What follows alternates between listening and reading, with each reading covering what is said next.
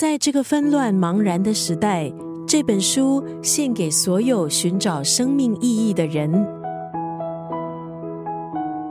今天在九六三作家语录利益分享的文字，出自这本书《七重山》。《七重山》这本书的书名出自但丁的名作《神曲》，暗喻基督宗教的七种罪。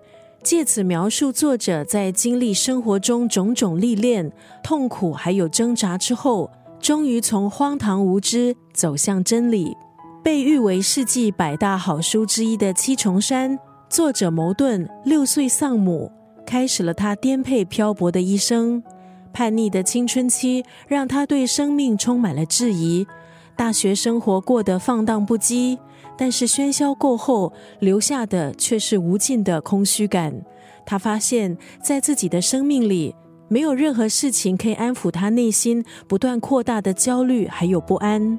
在贫乏孤独之中，他寻求灵性的救赎还有归属，对内在的平静深切渴望。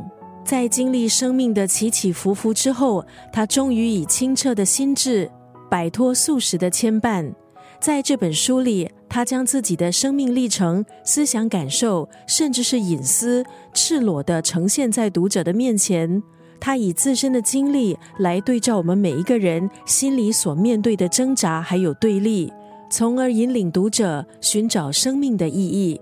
今天在九六三作家语录分享出自这本书《七重山》当中的这段文字：我们永远是旅人，风尘仆仆。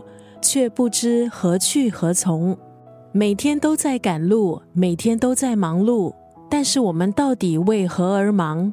在不同的阶段问自己这个问题，或许有不同的答案。一个简单但是却极为重要的问题，因为这道问题带出的是生命的意义还有价值。我们永远是旅人，风尘仆仆，却不知何去何从。